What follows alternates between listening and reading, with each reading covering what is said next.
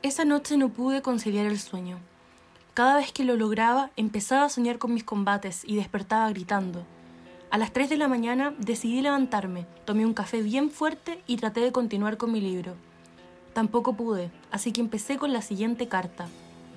Señor Raúl Castro Ruz, con fecha 17 de junio recién pasado, envié a usted una carta que exponía irregularidades acaecidas en la base aérea de San Antonio de los Baños.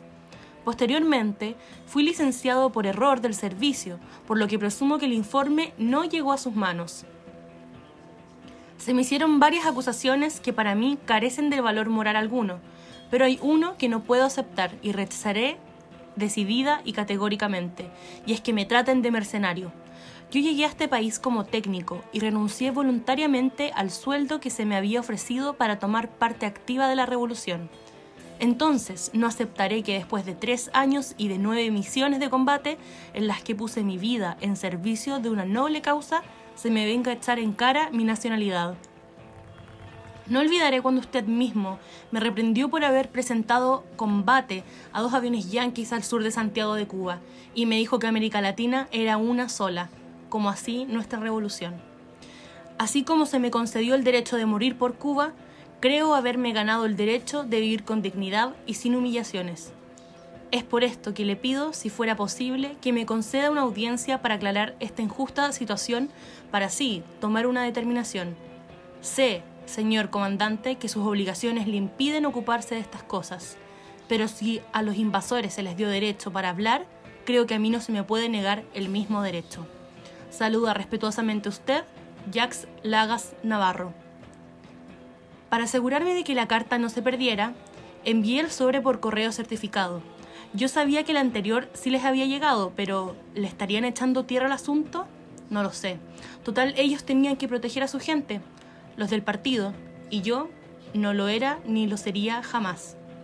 Días después, vistiendo mi impecable uniforme y mis insignias de piloto de guerra, Llegué al edificio de la ORI. Al traspasar la puerta, fui interrogado por un miliciano que me preguntó a dónde iba. Enseguida respondí que tenía una reunión privada con el camarada Aníbal Escalante. Al llegar al ascensor, un hombre de negro me dice que debo dejar la pistola abajo.